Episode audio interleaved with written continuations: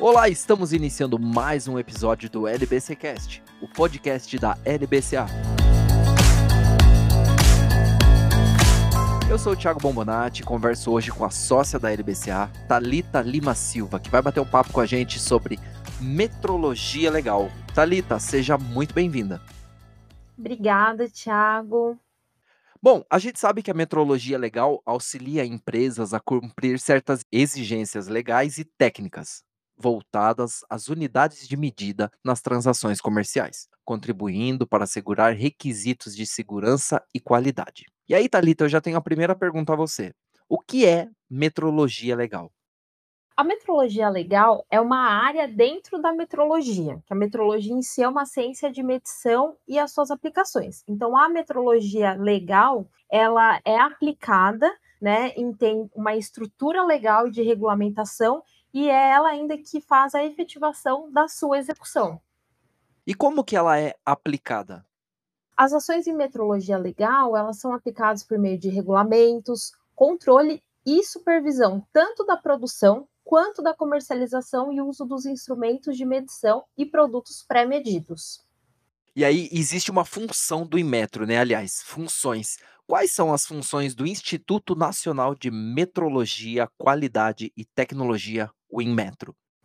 O Inmetro tem diversas competências e atribuições, e dentre elas, é, nós temos a execução das políticas de metrologia, atuação na fiscalização e verificação do cumprimento das normas para manutenção e conservação dos padrões, estímulo ao uso de técnicas de gestão de qualidade nas empresas nacionais e ainda ele o responsável pelas ações em metrologia legal. E como a metrologia ela contribui para melhorar a segurança e a qualidade dos produtos? Então, a metrologia é bem importante, né? Porque com ela que tem a viabilidade das soluções de infraestrutura para realizar testes nos produtos e também para padronizar os processos. E aí são estabelecidos os critérios mínimos de segurança e qualidade deles. E você acha que no Brasil, Talita, existem regras metrológicas em demasia? Demais. Isso é uma característica, né, do nosso ordenamento. No geral, o Brasil ele tem diversas normas sobre diversos assuntos e só em metrologia a gente tem mais de 300 regulamentações próprias. Misericórdia, 300 regulamentações próprias. Mais. Esse excesso de regulação atrapalha os negócios? E se sim, como? Atrapalha, com certeza, porque você acaba engessando muito ali a produção. E aí as normas têm muitos detalhes e são muito minuciosas. Então atrasa o processo de produção das empresas e além disso, né, a empresa tem que ficar atenta a diversas questões. Então, a lei geral e depois verificar regulamento específico para o produto que está sendo produzido. O Inmetro ele editou um novo modelo regulatório. Você acredita que esse novo modelo ele é mais vantajoso para o setor produtivo? Sim, é um modelo muito interessante porque a ideia é que reduza a intervenção do Inmetro e assim você também vai ter uma redução de burocracia, simplificando o modelo que a gente tem hoje e também a ideia é possibilitar não só a maior eficiência e agilidade, mas também a redução de custo. E como consequência, a gente vai ter um grande incentivo à inovação. Esse novo modelo que a gente falou na pergunta anterior, existe um prazo para essa implementação dessa nova regulamentação do Inmetro?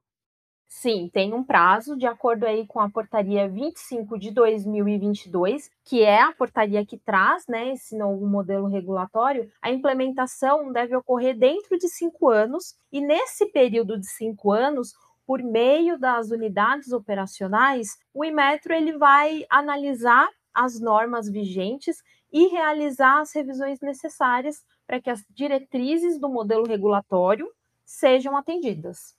Você falou algumas perguntas atrás que esse modelo regulatório ele tem o objetivo de reduzir a intervenção do Inmetro, né? Há previsão de autorregulamentação?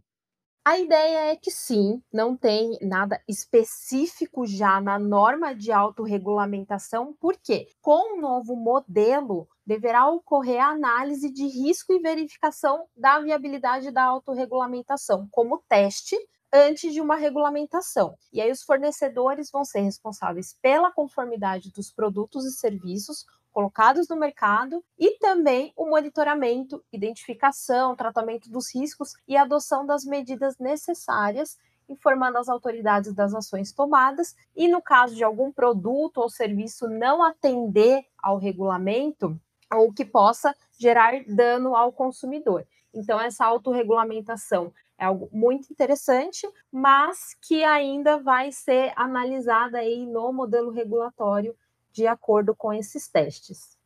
E com base em tudo isso que nós conversamos aqui, que conselho ou quais conselhos você teria às empresas nessa fase de transição? Como durante a implementação da modernização dos regulamentos serão identificados instrumentos legais para aperfeiçoamento, ou seja, alterações, né? Algumas normas elas vão deixar de existir, outras vão ser criadas, mas de uma forma melhorada. Então, em especial aquelas relacionadas à vigilância de mercado, é importante que as empresas contem com assessoria jurídica especializada para orientação e também, em especial, conhecimento das vantagens que poderão ser usufruídas em razão desse novo marco regulatório. Muito obrigado a Talita Lima Silva, que conversou com a gente sobre metrologia legal. Talita, foi uma honra receber você aqui hoje no LBC Cast. Eu que agradeço, Thiago. Muito obrigada. Agradeço a todos aí esse tempo de nos ouvir. Muito obrigada. Nós é que agradecemos e esperamos todos vocês no próximo episódio do LBC Cast. Até lá!